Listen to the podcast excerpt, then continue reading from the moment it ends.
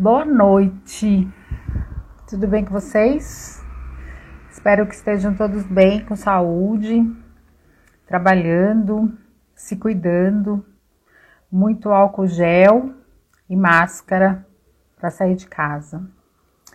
A gente vai começar hoje mais um encontro, mais um enegrecendo, com a nossa proposta de enegrecer os lugares, enegrecer os espaços e conhecer profissionais negros, negras, pessoas negras e negros, para que a gente saiba que o mundo tá muito, o mundo é muito mais do que essa branquitude que a gente conhece. E que nós, pessoas negras, nós produzimos, produzimos conteúdo, elaboramos pensamento e temos uma visão de mundo completamente diferente de tudo que a gente vê aí, porque a gente costuma incluir, não só os nossos, mas a gente costuma incluir as pessoas. E hoje a gente vai conversar com uma pessoa que é super especial, eu fiz até um texto de apresentação para não errar. Ela é pernambucana, jornalista, já trabalhou em várias produções é, de cinema, de documentários e de séries. Dentre eles, o filme Tainá 3 todas as e Todas as Mulheres do Mundo, do documentário Divinas Divas, que esse eu quero que ela fale, especialmente, e séries como o Opaió. E também já teve seus trabalhos participando de alguns festivais. O seu trabalho mais recente tem um nome bastante sugestivo, inclusive, porque ele chama Espero que esta te encontre e que estejas bem. Hoje a gente vai conversar com a Natara Ney. Eu vou chamar a Natara. Olá. Boa noite. Boa noite, tudo bem? Como é que você está, meu amor? Eu estou bem, na medida do possível e do frio que está fazendo aqui em São Paulo. Eu estou aqui bem. Aqui no Rio também está frio, aqui no Rio também está frio, pelo menos para mim, que sou pernambucana. Quando né? baixa de 22, eu já acho que estou o dia inteiro de casaco, de meia, dois edredões para dormir, aquele esquema. É, bate um vento, a gente já procura blusa, né? Aqui em casa tem sempre uma, uma blusinha em algum lugar, uma echarpe, eu também morro de frio. Minha querida, quero primeiro de tudo agradecer a sua disposição de vir conversar com a gente, porque eu, eu sei que você agradeço. é uma pessoa, é uma mulher que corre, né, que anda bastante e trabalha muito. Então, muito obrigada de você ter vindo. Eu, eu quero que você eu quero que você se apresente, fale um pouco quem é esta mulher que hoje é diretora, é montadora, é, faz produções no cinema, na TV. Como é que você chegou nesse lugar? E aí também tem a questão da produtora, né? Eu li, mas eu não anotei, mas também tem uma produtora que você que elaborou e criou e que toca. Eu queria que você fosse falando a respeito de como tudo isso aconteceu na sua vida e aí a gente vai conversando. Bem-vinda, fica à vontade. Obrigada. Eu acho que assim, se eu fosse contar né, esses dias e depois de muita terapia, eu acho que eu sou o sonho da minha avó. Esses dias pensando, eu acho que eu sou o sonho da minha avó, assim, sou o que ela imaginou que eu poderia ser, sabe? Todo dia. E, e, e na, ontem foi de terapia, né? Assim, ontem eu, eu falei muito disso, muito de saudade e falei o quanto faz falta esse olhar generoso que as avós têm sobre a gente, né? Porque elas nos enxergam num lugar de muita perfeição. E, e quando eu consigo realizar alguma coisa e eu, né? Quando você vai no lugar da depressão, você não consegue realizar o que você já fez, você não consegue imaginar o que você já caminhou. E como agora eu estava né, num momento que estou começando um projeto, terminei outros, entreguei outros, e eu digo assim, eu sou o que minha avó estava sonhando, sabe? O que ela gostaria que eu fosse, uma pessoa de caráter reto, alguém que se preocupa com os outros, alguém que está sempre trabalhando e buscando o jeito honesto de sobreviver.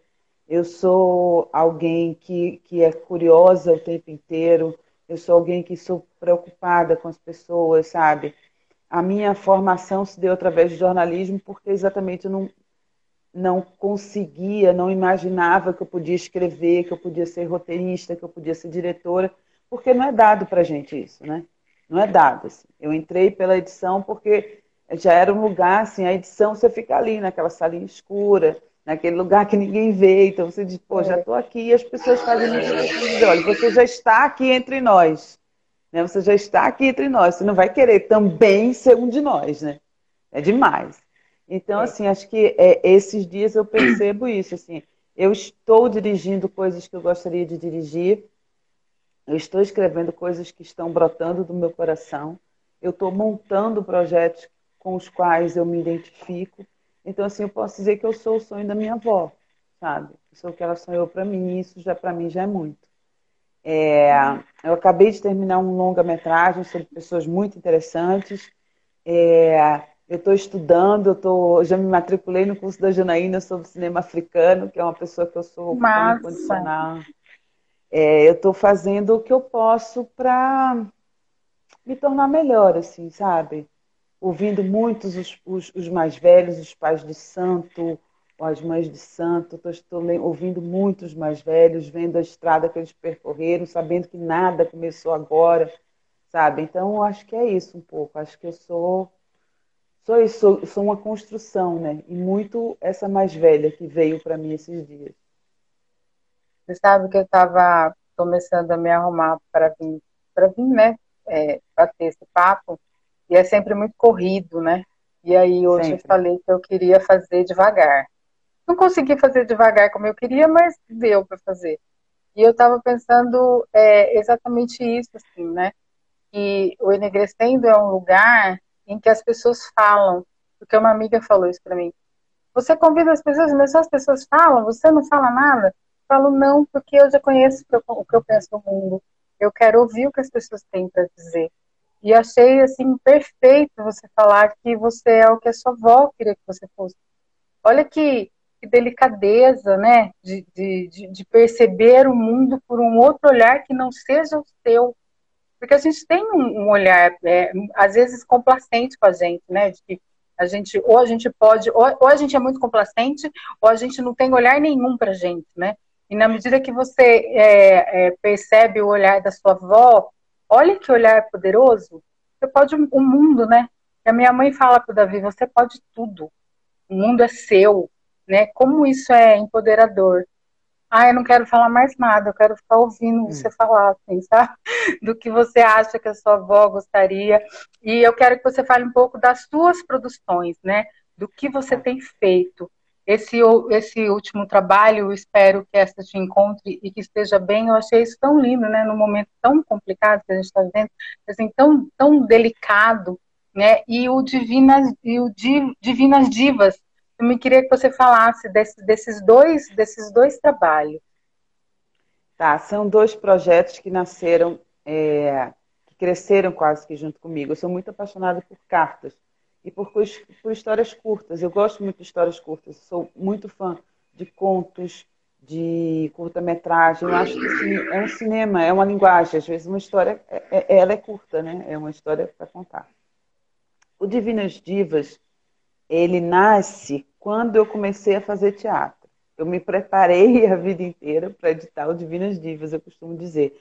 Porque em Recife eu conheci Fábio e Américo, que são os fundadores do Vivencial Diversiones, que era um grupo de teatro é, formado por, enfim, é, artistas irreverentes de todas as tendências, de todas as sexualidades, de todas as cores, de todos os desejos.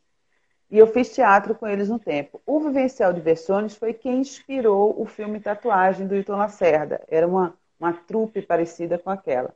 E eu fiz teatro com eles durante um tempo, que foi que eu carrego como minha formação profissional, porque o teatro me deu uma noção de que ninguém faz nada sozinho. Ninguém é nada sozinho. Um ator, mesmo que seja um monólogo, para ele estar em cena, ele precisa do figurinista, ele precisa do cara da luz, ele precisa do cara do som, ele precisa da troca com a plateia, ele precisa estar atento ao que está acontecendo no entorno. Então, assim, é o ser e estar, né? O ator em cena é o ser e estar. E com as travestis do vivencial, com aquelas pessoas ali, eu aprendi muito sobre mim e sobre profissionalismo. Foi ali que nasceu o profissional que eu sou. E mais um, uma galera que me foi me formando no decorrer da, da minha vida com o cinema, mas foi ali. E tendo dentro, eu sempre tive muita vontade de contar essas histórias das pessoas vistas, né, como a margem, que são colocadas fora da sociedade. Só que a sociedade existe na margem. Né? E aí é, a Leandra, né, que conhecia Valéria, Rogéria, é, Brigitte, Camille, Heloína, é, Marquesa, conhecia essas mulheres desde criança e sempre quis registrar esse momento. Porque o, o Divinas Divas, o espetáculo, ficou 10 anos em cartaz no Teatro Rival, lotando, uma vez por semana lotando um espetáculo durante 10 anos. Fora que é uma geração de, de, de travestis com mais de 50, 60 anos, o que é uma raridade no Brasil. A expectativa de vida de uma pessoa trans no Brasil é 35 anos. Então elas sobreviveram, sobreviveram à ditadura, sobreviveram a muita coisa. Sobreviveram como artistas, né? o que é uma raridade também.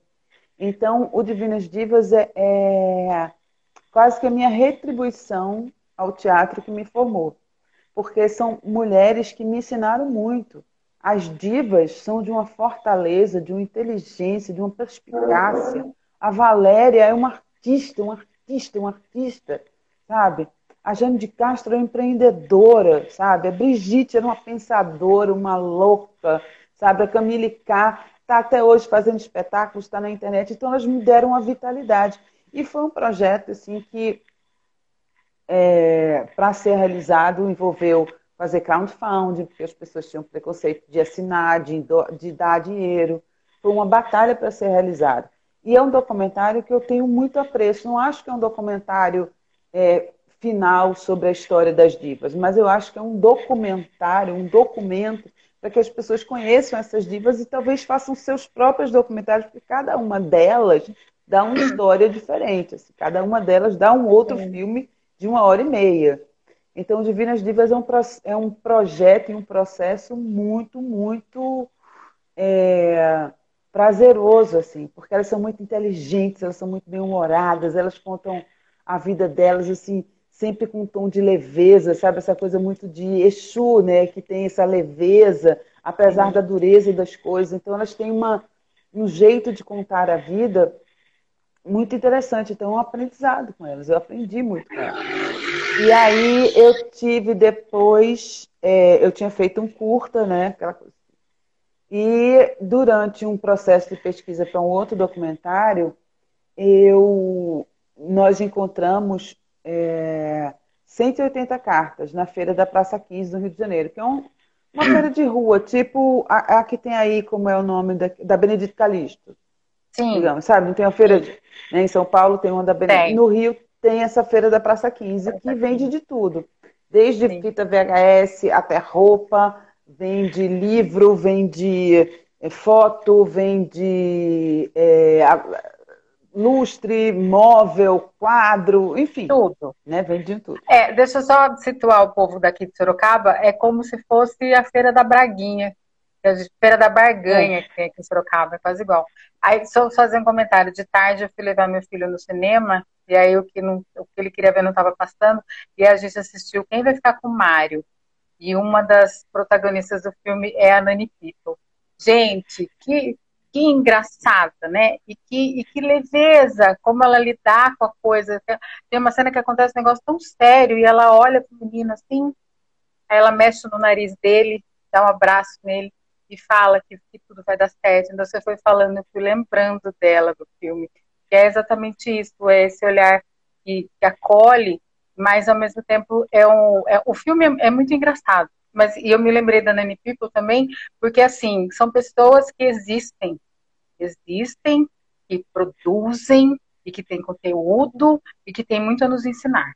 Né? Então eu fiquei, eu não consegui assistir, mas eu vou Diga, é, pode dizer. A Rita Van Dutt está aí, né? Tem, e milhares de outros outros. Esses dias teve a parada gay e tem muitos que eu não conhecia, Sim. a Bielo, sabe? Umas pessoas inteligentíssimas com pensamento, com. Então, assim, são pessoas e, e, e, e, a sociedade é muito escrota, a sociedade é muito preconceituosa, a sociedade quer encaixar as pessoas e a sociedade é assassina, né? Porque é um preconceito que mata uma pessoa por ser quem ela é. Quem ela é, exatamente. Ela, a existência daquela pessoa, não sei porquê, incomoda uma outra. Assim, ela, as pessoas querem existir. Então, é... e aí o Divinas Divas é isso, assim, é um aprendizado na vida, assim, é, é estar perto da Rogéria, sabe, que é um, um, um artista que eu vejo desde criança, que é, sabe, a Rogéria é, é, encena, como ela domina o espaço cênico, sabe? É tudo aprendizado. Aí entrou na minha vida é, essas cartas. Então eram 180 hum. cartas de uma mesma pessoa para o namorado dela. 180 pessoas, 180 cartas de uma única pessoa para o namorado. E para o projeto eu li algumas cartas, separei é, é, e separamos trechos. Como eu sou muito, a metodologia da edição me obriga a ser muito organizada, eu peguei essas 180 cartas e coloquei em ordem, ordem cronológica, né?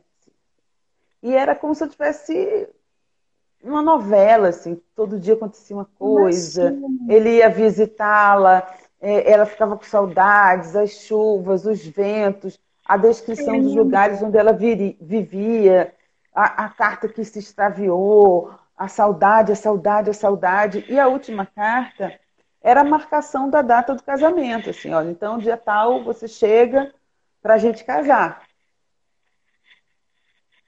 Né? Pessoa curiosa. Aí eu disse, cara, eu tenho que pelo menos tentar devolver né? essas cartas aos seus, aos seus legítimos donos. A primeira premissa era essa. Eu preciso achar um jeito de devolver as cartas aos legítimos donos, sejam os filhos, os netos, os herdeiros, qualquer pessoa. Essas cartas não podem ficar comigo nem irem para lá no lixo, assim. Eu, Sim, né, é uma vida. uma vida inteira. Então eu fui, propus um curta-metragem que era seguir o caminho das cartas nós começamos a escrever é, é, como seria esse curto. Eu disse, ah, tenho que ir lá no endereço dela e mapeei todos os endereços onde ela morou. Onde ela morou, não, desculpa. Onde a carta que ela enviava e as citações que ela fazia. E aí fui seguindo esses endereços, fui seguindo essas cartas, fui seguindo essas pistas, e aí, ao invés de um curta, virou um longa. Que eu espero que te encontre e que estejas bem e que fala um pouco das duas cidades onde se passa essa, essa, essa onde se passa essa novela, esse amor, essa história, que é Campo Grande, Mato Grosso do Sul e Rio de Janeiro. E também é, fala um pouco das mudanças, fala um pouco de sentimentos. Eu conto um pouco de, de uma história de amor minha, eu conto um pouco de mim. Então, assim, é, é uma carta, é um filme que virou uma carta sobre uma carta, na realidade. Eu, eu narro as coisas e, e, e, eu fico muito feliz porque ele passa, está passando nos festivais, ainda não estreou oficialmente, mas ele está passando nos festivais. E daí eu fico muito feliz porque as pessoas me mandam coisas muito emocionadas, elas abrem seu coração, elas vão contando as coisas dela, elas vão é, também falando de cartas. Às vezes eu recebo umas cartas, um amigo meu começou a me mandar cartas e é, ele, onde é que está morando agora? Porque eu estou mudando muito de endereço, eu estou meio sem casa, Sim. assim. Aí ele, ele, ah, onde é que você está morando agora? Tô, então, ah, sabe, então assim, estou trocando cartas de novo. Aí eu escrevi também umas cartas. Então tem sido um processo muito. É, eu espero tem sido um processo desse de troca mesmo. Tudo que eu pensei para ele mesmo, assim, dele. Quem assiste fica emocionado, fica falando de amor. Eu sei que, sei lá, nesse momento, né, é muito difícil falar de amor agora, né? Assim, Sim. Com tudo que acontece com a gente, com uma menina sendo morta cruelmente, é, de bala perdida, né? Que nunca é. Uma, um amor, né? Que se vai perto dos namorados e você fica, caralho, caralho, não é possível que a gente nunca vai ter paz.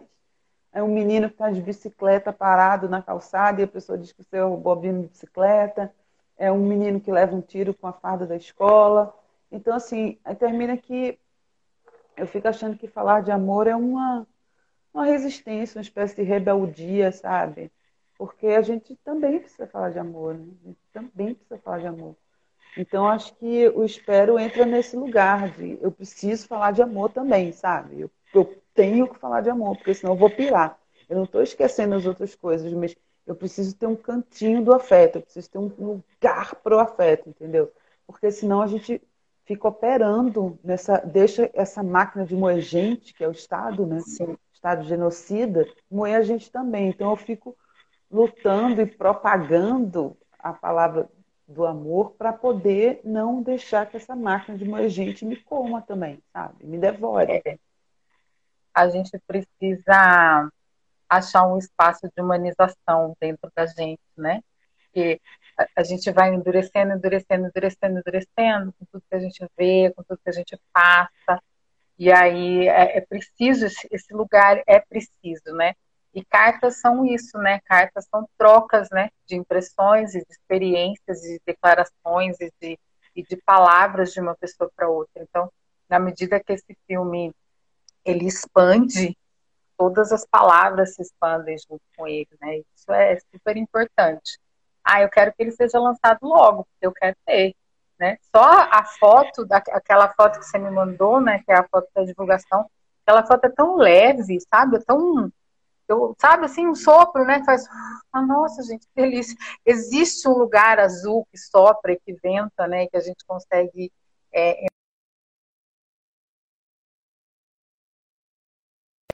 uma, tem uma grande amiga que mora lá e a gente foi uma vez eu e Davi. Como que como que foi a sua como que é a sua relação com Pernambuco, né? Porque você viaja muito, né? Você está uma hora aqui, outra hora ali. Como que se costura e se constitui essa sua relação com aquele lugar que é tão fantástico? Pernambuco, assim, eu acho que a gente sempre fala, a gente tem que sempre, quando você não sabe para onde ir, você tem que se lembrar de onde você veio. Então, né? Então, quando eu estou muito atordoada, eu penso, peraí, de onde é que eu vim mesmo?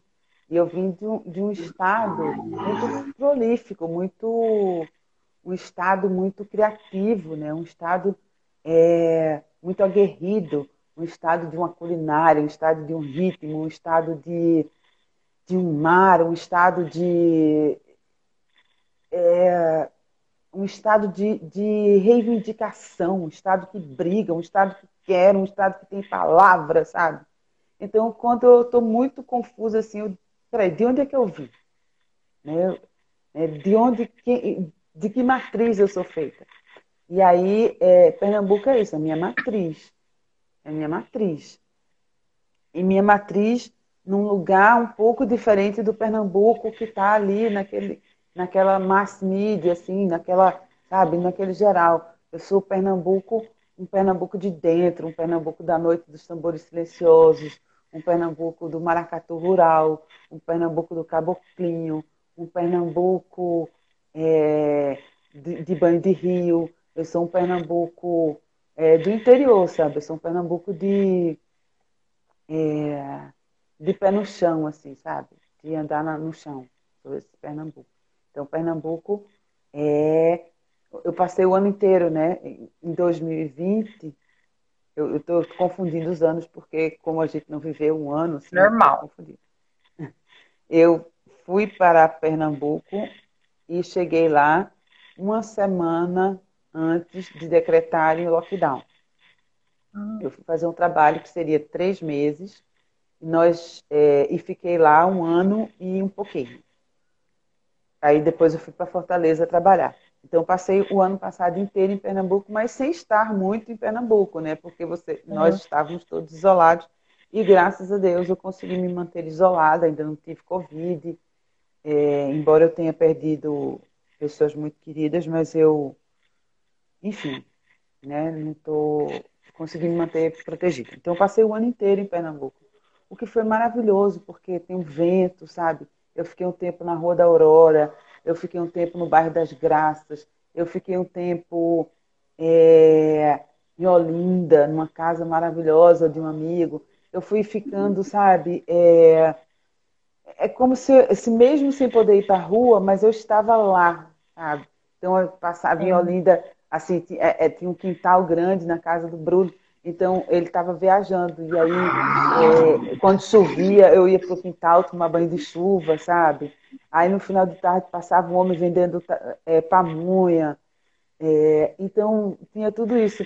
É, os amigos assim que, que a gente que se encontrava na feira, entende? Então é esse Pernambuco assim, é um Pernambuco que não que, que é, é pé no chão, é isso, é isso. É um Pernambuco que, eu, que, que a gente caminha, um Pernambuco de banho de chuva, sabe? Um Pernambuco disso. Então Ai, eu sou, eu tô, é, eu, eu, eu lembro muito, eu volto muito para esse lugar das noites de tambores silenciosos, eu volto muito para os caboclinhos, eu volto muito para os maracatus, assim, sabe? Para ciranda, sabe? Que é uma dança que é, a gente sempre fala, para dançar ciranda tem que juntar mão com mão, sabe? Então, Sim. eu sou é disso, para se dançar ciranda tem que juntar mão com mão. Então, eu sou esse Pernambuco. Assim.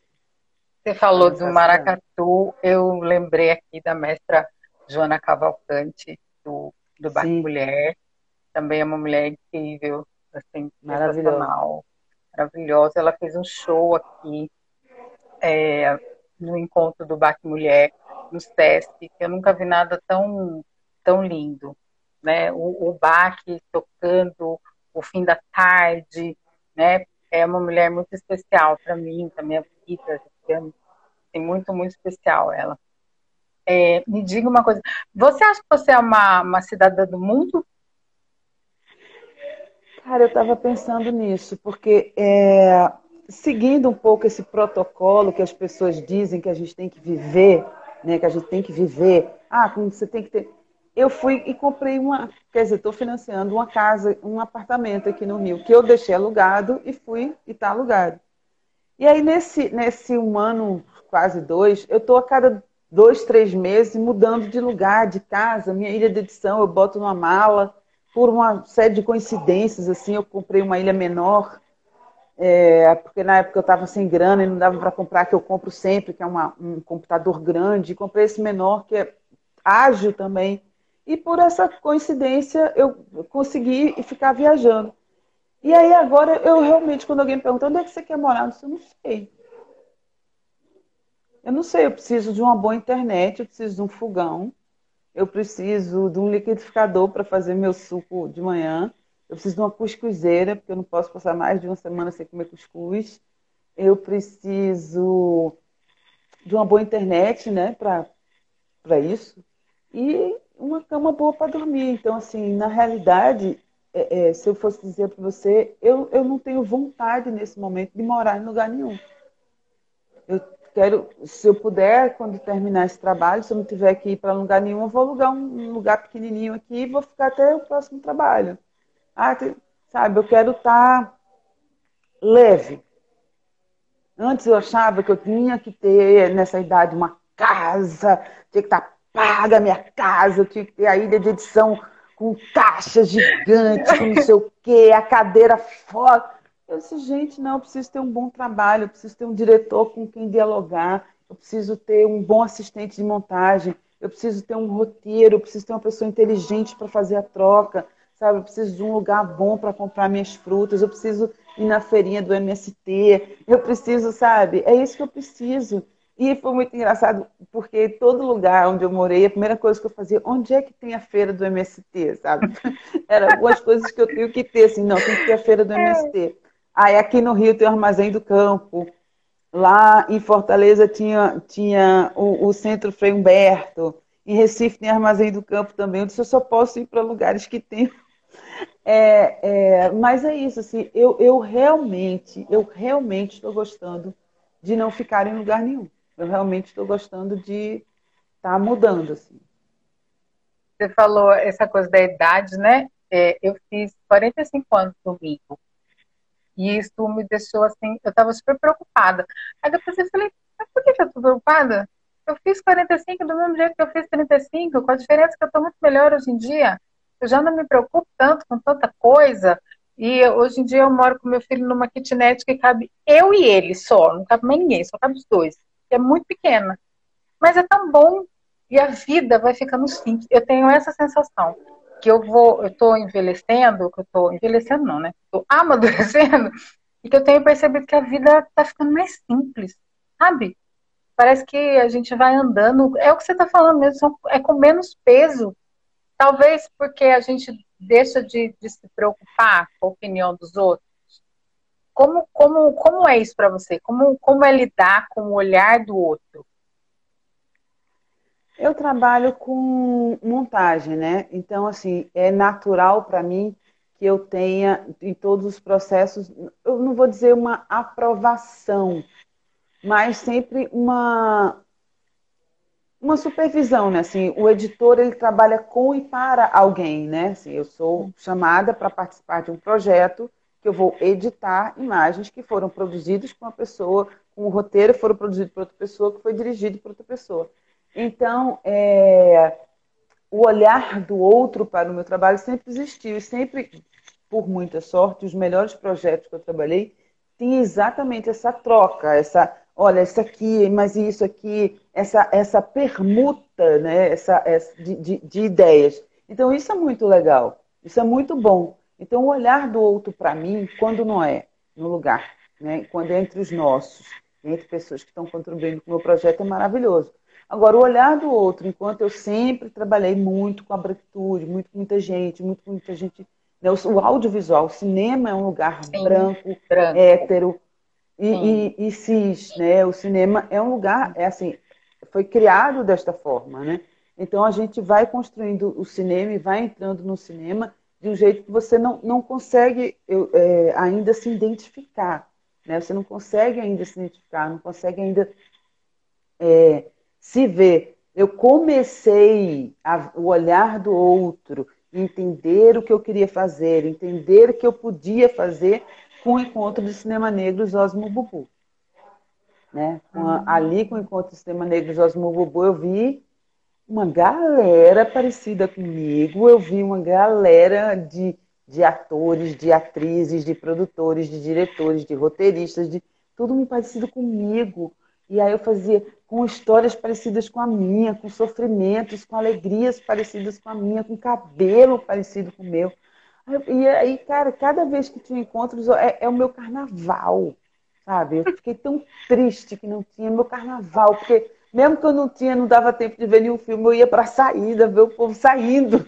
Conhecia quase ninguém, eu disse, ah, vou lá para a porta, ficar vendo aquele povo ali, sabe? Então, assim, é, o olhar do outro, é, quando ele é generoso, inteligente e crítico a respeito do meu trabalho para contribuir, é muito importante, porque o meu trabalho ele, ele necessita disso.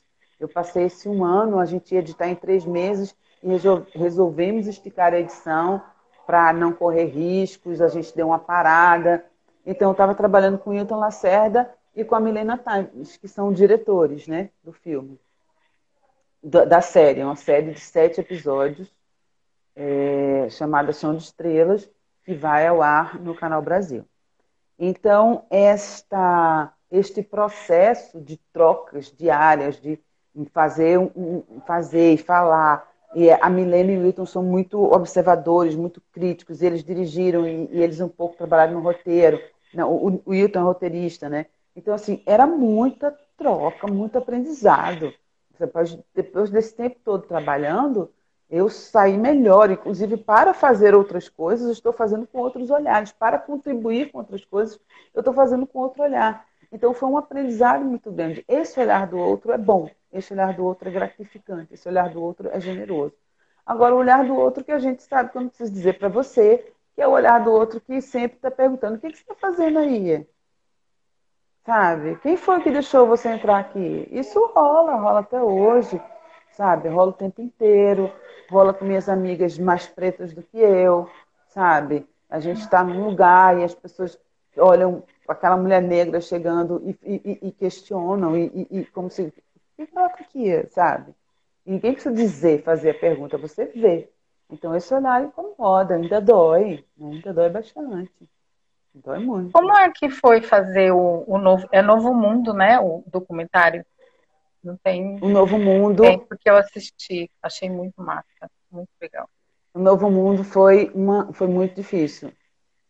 Foi entrou nesse lugar de eu geralmente, até porque essas dores, né, mais uma vez não preciso dizer para você, até porque essas dores elas nos atravessam muito.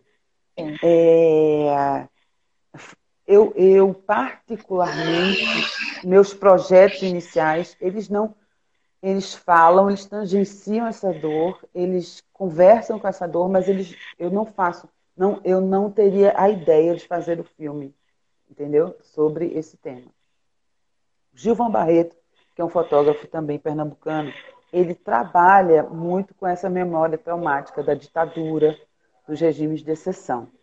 Ele tem vários trabalhos sobre isso. E essa ideia de fazer esse curta era dele. E aí ele queria, e aí ele me convidou para dirigir junto com ele. O, né, um homem branco. E, e ele percebeu, né, claro, que precisava de uma interlocução que entendesse isso. O projeto Novo Mundo ele é composto de uma série de entrevistas que está no, no, no YouTube, no canal do Itaú Cultural, que são sobre pessoas é, é, falando sobre essa violência do Estado, em vários aspectos, desde mães até pensadores, interventores, é, políticos, né, mães que perderam filho né, nessa, nessa, nesse massacre genocida do Estado. É, enfim, a gente. A... Essa série está no ar. Essa série de entrevistas está no ar, no, no YouTube. Pegando esta série de entrevistas e pegando o trabalho do Gilvan, a gente resolveu fazer um, um filme que é, usava como texto é, trechos dessas falas desses entrevistados. Então, nós construímos como se fosse um único diálogo, que na realidade são excertos de primeiro de história de pesquisadores, depois de, de dessas de, trechos desse depoimento e algumas coisas que eu fui costurando e colocando das minhas vivências e do meu é, meu conhecimento sobre o assunto. Então, o Novo Mundo é um curta de acho que 15 minutos, né? E ele trata disso, dessa máquina de moer gente, que é o Estado, e trata de, um, de uma forma filosófica. É, e trata também assim dessas dores cotidianas que a gente não sabe por que sente, mas sente, né? É que a gente nunca sabe porque a gente não vai no Pelourinho e diz, ai, que lugar. Você sabe que não é um lugar muito, sabe? Você sabe, né? A gente sabe, né? É... Então ele trata disso, né? Porque de algumas dores que nos são, não são nossas, mas que estão em nós. Né? O filme fala sobre isso, sobre dores que não são nossas deste momento, mas que estão em nós desde sempre. E o processo era esse. O trabalho de Gilvan é, é, é muito voltado para isso, para as memórias traumáticas da ditadura. E eu entrei como, como montador né, e como correteirista e dirigindo com ele. Então, esse filme tem, tem isso. Ele é são memórias de dores e coisas que eu fui pesquisando e descobrindo que era pô era foda assim. ataques de bomba sabe? Pra, em, em, em aldeias, sabe? Pão com estricnina para matar a criança. Então, assim, é muito. Eu, eu conheço, estudo essas histórias, mas é muito duro, assim. Não é, não é que eu prefira, mas eu preciso falar de amor porque essas histórias já estão me moendo há muito tempo, entende? A gente precisa sair, né, desta dessa dor, né? Porque eu acho que a é. gente tem, tem outras coisas, né? O mundo é, nos possibilita outras coisas, ainda que não seja tão fácil chegar a elas, né? É necessário não ficar mergulhando nisso. E aí, falando aqui nessa coisa da dor, é, como não falar do Carolinas, né? Minha companheira de, de grupo e de edição é, e de publicação. Queria que você falasse um pouco também do Carolinas, como é que foi o Carolinas para Cara, o processo Carolinas foi muito, muito. É, eu posso dizer, é, é, foi uma sessão de terapia gigante, né? Porque foi a primeira coisa que nós, que eu fiz assim virtualmente, né? As aulas eram virtuais, né? As aulas de encontros, né? Foi a primeira coisa que eu fiz assim que não era presencial. né? A gente não, não, não se encontrava, né? Não tinha aquele encontro. Ao mesmo tempo, possibilitou que gente do Brasil inteiro estivesse, mas também a gente não tinha no final aquele, ah, vamos ali conversar, tomar um, uma e falar, e trocar uma ideia, me dizer que você está escrevendo. Então, tudo era, era, era ainda. E, e, e, todo mundo sofrendo muito, porque a gente estava começando a sofrer as primeiras perdas de familiares, a gente estava começando a perder é, é, os amigos, estava tudo assim, a mãe de, sabe, o marido de uma amiga nossa faleceu no processo, outro faleceu no processo, foi, era o nosso é, querido orientador, passou por momentos difíceis, né? Então, assim, foi uma sessão de terapia grande, né? E, ao mesmo tempo, um lugar de extremo, extremo acolhimento. Sim. Porque a gente falava, tinha encontros que a gente só falava, falava, falava, falava, e ouvia, ouvia, falava, Sim. falava. Então foi muito aprendizado, foi um aprendizado gigante. É, o livro, não sei se, para quem não sabe, é esse aqui, ó. É porque fica invertido, né? É. Mas o, o livro é o Carolinas. Carolina. São 180 escritoras do Brasil inteiro que fizeram é, trechos, é, textos inspirados na obra de Carolina Maria de Jesus. E cada grupo tinha um orientador, um grupo, cada grupo formado por 35 né, escritoras. 35, 40, mais ou menos.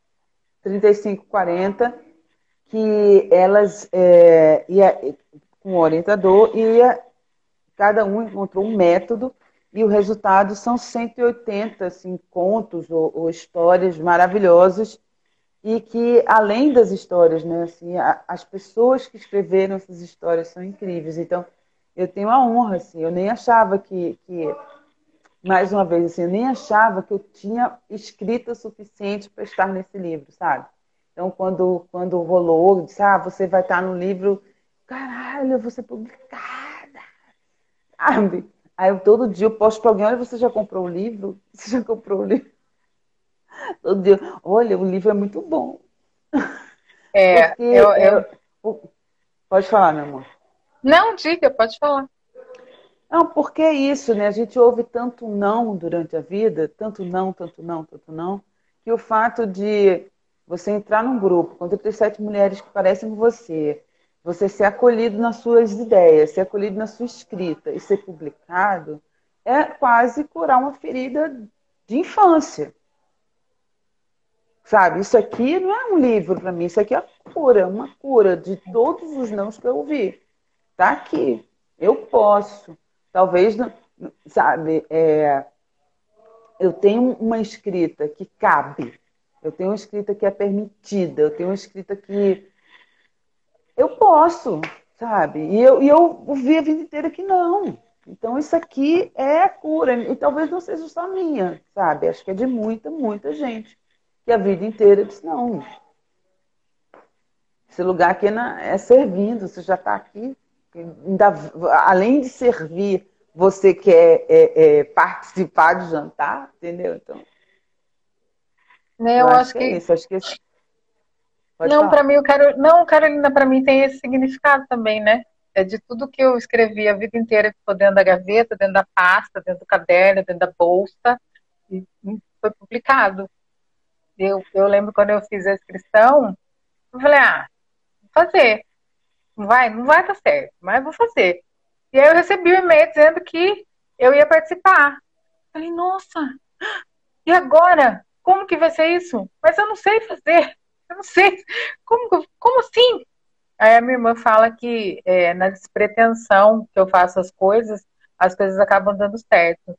E é, e é verdade mesmo, porque eu, eu até vou, mas eu, não vai dar certo, não vai rolar isso aí não, mas eu vou tentar pelo menos, né? E aí quando eu olho para Carolinas, o meu tá lá na minha mãe, ela pegou para ler, só, vou ler só o seu, nunca mais ela me devolveu. E aí toda vez que eu chego lá na casa dela e eu vejo Carolina assim, na mesinha de cabeceira dela, eu falo, puta que pariu, eu posso, né? Eu fiz. Então, o Carolina para mim tem esse o mesmo significado assim de, de me dizer que eu posso fazer, né? Eu acho isso super importante para nós, mulheres negras. Queria que você falasse um pouco dos seus próximos trabalhos. É, eu tô agora assim, como eu recebo mais demandas do que é, eu estou escrevendo, né? Estou escrevendo um, uma sinopse de um longa. Tô, tem uma sinopse de uma série documental também que está escrita. E estou começando um, um, um, projeto bem bacana. Estou assim, reunindo, a gente está desenhando. Acho que tem uma coisa é, uma parceria muito boa por aí, assim, sabe? Eu gosto de trabalhar com os meus. E um projeto, tipo, incrível que eu tô, assim que acabar esse negócio aqui, eu quero tirar 15 dias de férias, que eu nunca pensei nisso. Eu nunca tirei férias na vida. É, e aí, e aí eu tô, o meu grande projeto é esse, é passar 15 dias sem fazer nada. Mesmo que seja no Rio de Janeiro, na, mesmo que eu esteja em casa, passar 15 dias sem trabalhar, sem ligar o computador para trabalhar. Eu acho que meu grande projeto é esse, me dá isso, sabe? 15 dias, terminar isso aqui, entregar tudo, ah, acabou, beleza, formou, e ficar 15 dias. Eu acho que eu nunca fiz isso por mim. 15 dias sem fazer nada, sabe? Vou ficar 15 dias acordando, tomando café, sabe, lendo um livro, vou dar uma caminhada. Então, acho que o meu grande projeto, meu grande próximo projeto é esse, é ficar uma vida lazer por 15 dias. Que delícia! Essa é a próxima. Essa, essa, é essa uma delícia. É, é, um processo de terapia também, é um processo de terapia. Assim, de achar que o mundo vai continuar girando mesmo sem eu estar empurrando ele para ele rodar, sabe? É muito bom. E o Rio de Janeiro é um bom lugar para tirar férias, assim, pelo menos para passear. Eu, pelo menos, adoro andar no centro da cidade, no Rio de Janeiro, andar a pé e ficar olhando os prédios, e sentar, e ficar olhando as pessoas passarem, e aí pegar a barca, né, a balsa, né, atravessar do lado do outro, só para poder ficar olhando o mar. Tem muita coisa boa para fazer no Rio para gente, para a gente poder descansar. E é importante, porque eu acho que os nossos corpos, eles estão tão acostumados, né, ao trabalho, à produção, à sobrevivência, ao se manter de pé, a manter os nossos de pé, né? Eu sempre tenho essa sensação, que tem dia que eu falo para o Davi, não vou fazer nada amanhã. Ele fala, duvido. E aí eu até fico assim um pouco, né? Faço café, dou uma, né? E aí quando eu vejo, eu já estou sentada no computador de novo, eu já estou, sabe, pensando numa receita nova, num cardápio novo, num, num texto novo que eu tenho que escrever. Ele fala, mãe, mas você não falou que você não ia fazer nada? Falei, ai, filho, mas eu não consigo, me dá uma sensação de, de, de, de, impotência, de, de, incompetência, na verdade. A sensação que eu tenho é essa. Se eu não eu estiver fazendo alguma coisa. Eu fico muito isso, culpada. É isso, muito culpada. culpada. Eu fico. É, assim, mesmo quando não é minha casa, né? Eu morei em várias casas. Assim, eu tenho que acordar, passar pano, fazer faxina, lavar os pratos, tá tudo, porque senão eu acho que, sabe? Então, eu, eu quero acordar e passar 15 dias sem fazer nada. Esse é, é o projeto. Ah, eu desejo que você consiga atingir o seu objetivo, cara. não fazer nada. Eu, é, é eu muito fazer, bom. Cara. E se for mais assim, para a segunda semana de julho, eu até vou um dia tomar um café com você, porque eu tenho que levar meu filho para o pai nas férias, eu até, se puder, né? Porque também não está podendo, está saindo para tomar café é, com ninguém hoje em dia. Mas dá para cruzar na rua. A cruzar pelo menos, né? Falar oi de longe, assim. Me diga uma coisa, e as manifestações? Você vai para a manifestação fora Bolsonaro? Vou. Sábado? Fora Bolsonaro? Sim, é. total.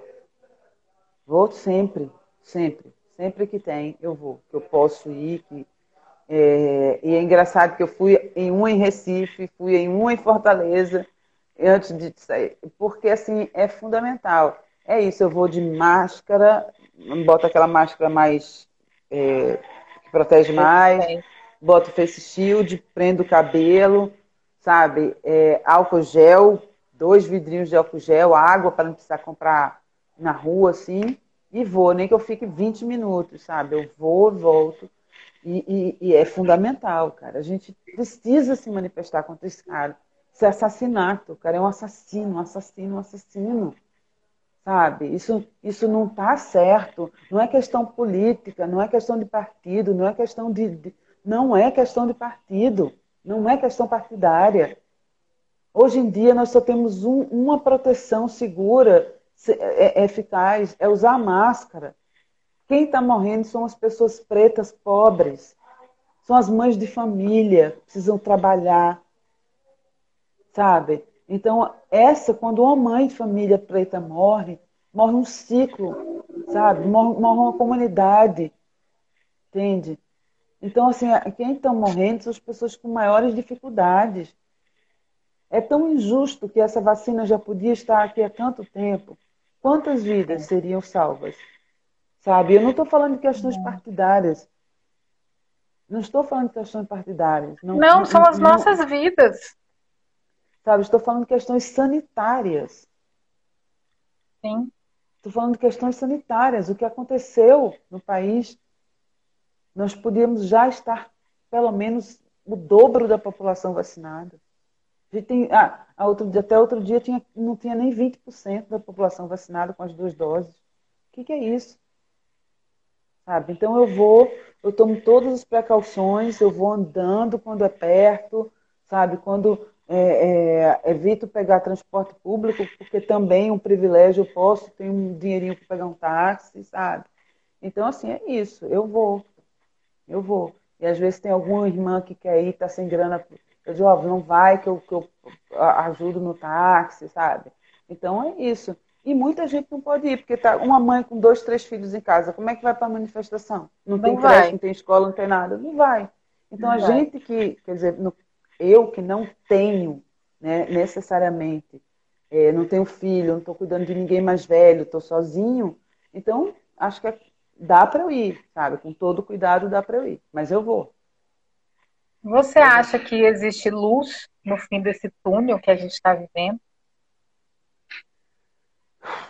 Eu acho que para a gente que já passou por tanta coisa historicamente, nós, povo negro, nós já passamos por tanta coisa, nós sempre encontramos caminhos de sobrevivência. Sempre. Né? O que acontece é que os pequenos espaços que nós alcançamos, que eram as cotas, as políticas públicas, né? isso ser tirado, né? toda uma geração que a gente, é, toda essa geração que a gente viu florescer nesses últimos dez anos, que entraram nas universidades, que entraram nos cursos técnicos, que então, toda essa geração, né, é, você vê que talvez a próxima geração tenha mais dificuldade de ter acesso. Mas, cara, a gente deu um passinho para frente e tiram isso. Quando a gente vê hoje demarcação de terra indígena, demarcação de terra, o cara tirou as terras quilombolas que estão aí, sabe? Estão, as pessoas estão morando há mais de 50 anos. Então, assim, eu fico querendo imaginar que nós, entre nós, encontraremos caminhos, sabe? Mas, assim, é, eu gostaria sempre de depender menos de, de políticas públicas. Eu gostaria que a gente tivesse é, políticas reais, sabe? Que não dependesse de cada quatro anos ficarmos todos à mercê de quem vem, de quem vem, de quem vem, sabe? Políticas públicas reais, que independessem de governos, sabe? Que fluíssem independente dos governos que estivessem gerindo. E assim, e mesmo as políticas que a gente achou que independiam de governo estão sendo massacradas nesse. Então, desmontadas, né? É, me diga uma coisa, a, a, a lei Aldir Blanc, você conseguiu ter acesso a ela nos seus projetos? É, eu não, na, na, eu não entrei na lei porque eu estava trabalhando. Ah. Nas, na, nas duas vezes que lançaram a lei, eu estava trabalhando, então não achei correto. Disse, eu estou trabalhando, eu tô, melhor deixar para quem está sem nada né, nesse momento. Então eu não entrei. Mas vários amigos entraram e alguns projetos eu, que, que eu editei, eles eram da lei Aldir Blanc, assim, algumas coisas que eu, que eu participei rapidamente, assim, eles eram da lei. Então, assim, eu não entrei com nenhum projeto porque eu estava é, eh, trabalhando. Eu disse, cara, como os auxílios também. Se fosse, não vou pedir um auxílio porque eu estou trabalhando, mil, né? Assim, não, é como diria, achei, achei que não era muito correto fazer isso, sabe? Sim. Então, É, você tem. Mas ajudou muito e é importante, ah, não pode parar. Ajudou muito é. e ajudou muita gente. Não pode parar. Porque a gente tem que entender que o audiovisual o, e a cultura, ela não é só o artista na cena, é quem imprime camiseta, é quem o pipoqueiro da porta do teatro, é a cozinheira, é a, a faxineira do teatro, sabe? É o iluminador, é ma maquinária, é elétrica, é hotel, é táxi, é tudo. A cultura, ela não é o artista ali em cena só. Ela é tudo que leva à construção daquilo, que envolve desde transporte, hospedagem, alimentação, gráfica, tudo. Então, assim, quando acontece uma lei Aldir Blanc, ela não está alimentando e fornecendo estrutura para, a, para o artista, ela está para a cadeia cultural, que envolve muita gente, que vai do, do road, entendeu? Ao eletricista. Então a eu lei é fundamental. Essa, essa lei, acho que não só essa lei, né? Mas acho que a pandemia, uma das, uma das coisas que a pandemia veio mostrar é exatamente isso. Eu acho que no setor cultural isso ficou muito claro. Eu adoro quando a pessoa fala do pipoqueiro, porque ninguém pensa que o pipoqueiro faz parte dessa cadeia, porque a gente olha só para o cara que está em cima do palco, seja ele tocando ou seja ele é, atuando. Né? Ninguém pensa no cara que está mexendo no som e nem na luz. Então, eu acho que a pandemia mostrou isso, né? Que existe um mercado, existe uma cadeia, existe gente que ganha milhões, mas existe uma pessoa que vende um pacotinho de pipoca e é aquilo que é, alimenta a sua família. Então, essa lei é importante por conta disso, né? Porque desse, desse jeito aí que ela saiu, que ela podia ser muito melhor, como tudo nesse país, ela conseguiu é, ajudar muita gente, né, a, a, botar lá o seu, o seu arroz e feijão na mesa, que é, que é o mais importante, né, as pessoas precisam comer, né, as pessoas precisam é, e viver. Quem, e quem sobreviveria a essa pandemia sem um livro, sem uma música? Quem sobreviveria a essa pandemia sem, sem a criação artística? Quem sobrevive... O Denis, meu amigo, entrou aqui, o Denis Duarte, que é músico. Beijo, meu filho, saudade. É, quem sobreviveria, sabe, sem a arte, sem séries de TV, sem as novelas, sabe, sem livros, sem música? Como? Como que a gente atravessaria isso? Se você não tivesse pelo menos uma música para ouvir, se você não tivesse um livro para ler, sabe? Então, assim, a cultura, ela, ela é muito, muito, muito gigante ela envolve muita, muita coisa, sabe? Envolve inclusive as roupas que nós estamos vestindo, Sim. sabe? Envolve isso, a tecnologia pela qual nós estamos falando, entende? Então, assim, é, a Lei Aldir Blanc, ela é fundamental. Não é para a sobrevivência de artistas que, que já têm esses patrocínios, é para a sobrevivência da cadeia cultural que eu digo da indústria cultural, porque eu não sou, eu, é, é, nós somos trabalhadores. Um set de filmagem, ele dura 12 horas. A gente sai de casa às 5 da manhã. Aliás, o set começa às 5 da manhã e vai até às 5 da tarde. São 12 horas trabalhando. Então, isso não, não, isso não é fácil, isso não é simples. E a gente trabalha, de, são seis dias com uma folga. Para uma mãe, ela vai passar durante três meses de filmagem, dois meses mais, quase sem ver seus filhos. Isso é muito sério, gente. Isso é muito sério. É um trabalho muito é. sério, muito dedicado. Então, é, é, encarar a cultura como trabalho e como indústria, e não, sabe, e não como algo simples só de divertimento. É uma indústria. Eu sou trabalhador da indústria cultural brasileira. É, é, eu sempre falo isso, a gente precisa aprender a ampliar o nosso olhar para todo, para tudo que nos envolve. Né? Então, é ampliar o nosso olhar para a cultura, ampliar o nosso olhar para a educação, ampliar o nosso olhar para a violência contra a mulher, é ampliar o olhar. Porque às vezes a gente olha para o fato, a gente não olha para tudo que envolve o fato. E aí é por isso que a gente vive nessa sociedade que é tão limitada, né? Que vai olhando para as coisas e vai achando que elas não têm importância porque acham que elas são pequenas, né? E aí vai fazendo disso é, a, vai fazendo com que a gente vá se tornando cada vez menor. E a ideia não é essa, né? A ideia é que a gente amplie o nosso olhar para o mundo e principalmente para as pessoas. Meu amor, o Instagram, 9 horas, ele, ele acaba com a gente. É falta de educação então... desse Instagram. Mas assim, são 9 e 1. Não, não, não, não apareceu ainda que o está acabando. Mas eu quero que você faça as suas considerações finais, assim, uns dois minutinhos. O que é que você acha importante dizer? Fica à vontade. Eu acho que é importante dizer nesse momento é se cuidem, se amem, se respeitem, sabe? Use máscara, use máscara, use máscara. É... Seja leve quando puder, seja leve.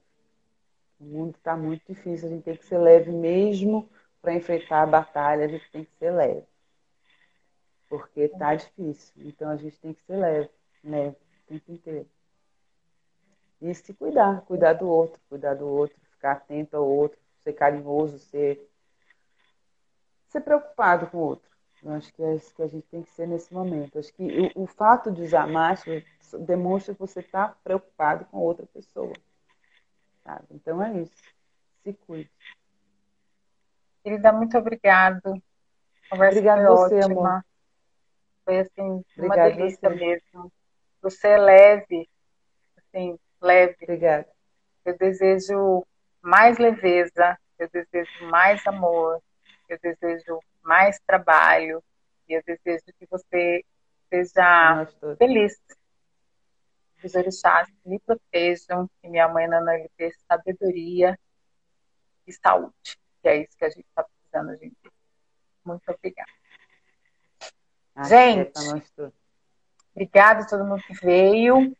Eu sou uma pessoa que não consigo conversar e ver todos os nomes em passa, mas eu agradeço todo mundo que veio, todo mundo que vai vir. E semana que vem a gente se encontra aqui no mesmo lugar, quarta-feira, às 20 horas. Um beijo para todo mundo. Beijo, gente. Um beijo, Compre o livro amor. Carolinas. Sim, sim, sim. Compre o livro Carolinas, assistam todos os filmes, documentários e é, séries que foram ditas aqui, porque eles estão, além de lindos, eles estão informativos e vão fazer com que a gente possa ampliar o nosso olhar para o mundo. Um beijo, querida. Beijo, amor. Um beijo, gente. Tchau. Boa noite. Tchau.